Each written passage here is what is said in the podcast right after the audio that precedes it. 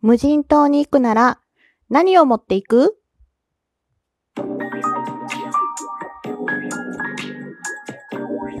どうも、ひよりです。いかがお過ごしですか？この番組は私ひよりがこれってどうなのって思う日常の些細なことを個人の独断と偏見でゆるーくお話しする番組です。さてさて、2、3日ラジオトークをほとんど開けなかったら、すっかり浦島太郎状態の日和です。はい。今日のお話、えー無人島に何を持っていくというお話をしていきたいと思います。えー無人島にもし行くなら、そう。うん。これね、なんで思ったかっていうと、すごい単純な話。YouTube でね、無人島に行くっていう動画をただただ見ていた。ので、その時に、えー無人島に行くなら私は何を持っていくかなということをふと思った、えー回です。そう。で、まあまあ、なんだろうな。あの、私、キャンプもするので、うーんと、まあ、キャンプ道具も踏まえて何を持っていくか、みたいな。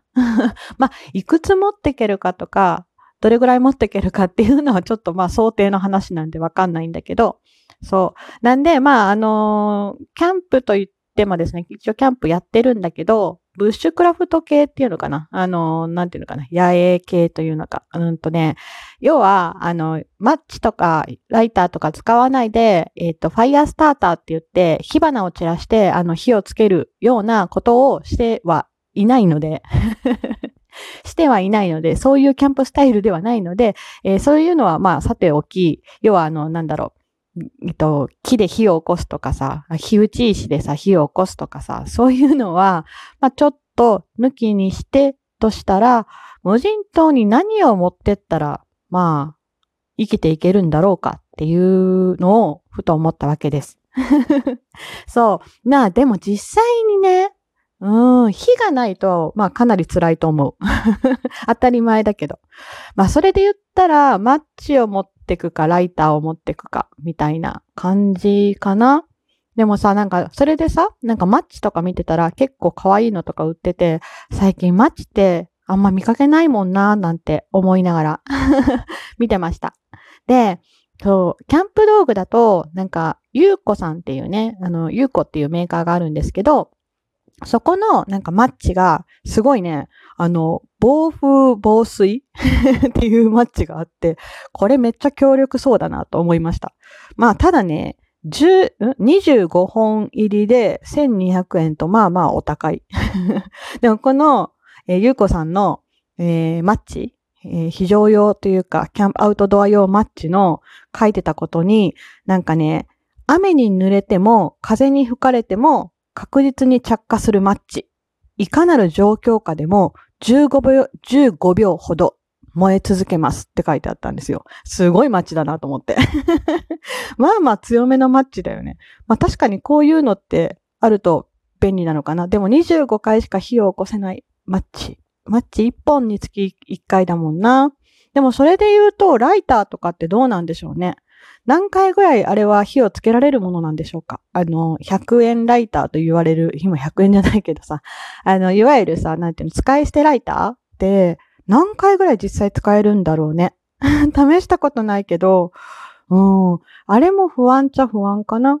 まあ、一応キャンプやってるんで、っていうことで言うと、まあ、ターボライターみたいな、あのーうん、が、あの、風とかに強い、うん、ライターは無人島には持っていきたいな。そう、無人島に行きたい話ね。行きたいじゃない。無人島に行くならっていう話ね。そう。で、なんか今便利なやつで私が今使ってるのが、うんとね、ガスを補充することができる、うんと、ガスライター、普通のライターがあるんですよ。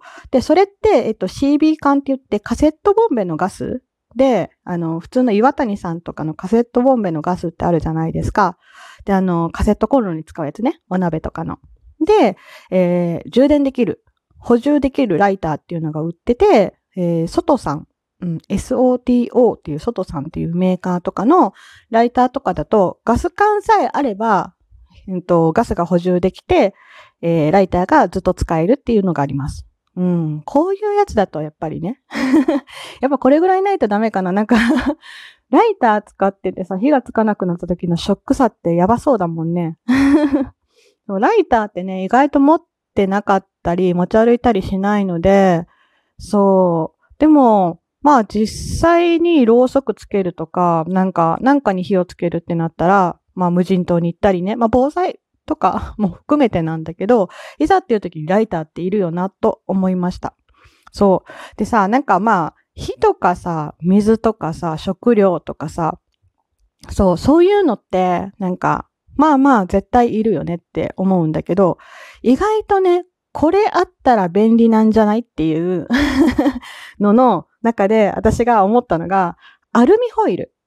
アルミホイルの、なんかまあちょっとでかい業務用みたいな、なんでもいいんだけど、まあアルミホイル。で、アルミホイルってさ、意外とそれで、まあ、なんだろう、野菜とか、野菜っていうかなんか物を包んで調理もできるし、例えばお皿代わりに頑張ってこう加工すればできるし、なんなら、なんなりと、なんなりと何らかに加工できるから、アルミホイル実は有能なんじゃないかって完全に個人の独断と偏見だけど って思ったんですけど。うーん、どうなんだろう。もしまあ、その最低限のもののラインがあるとして、プラスアルファ何か一つを持ってくれる、持っていけるとしたら、無人島にあなたは何を持っていきますか？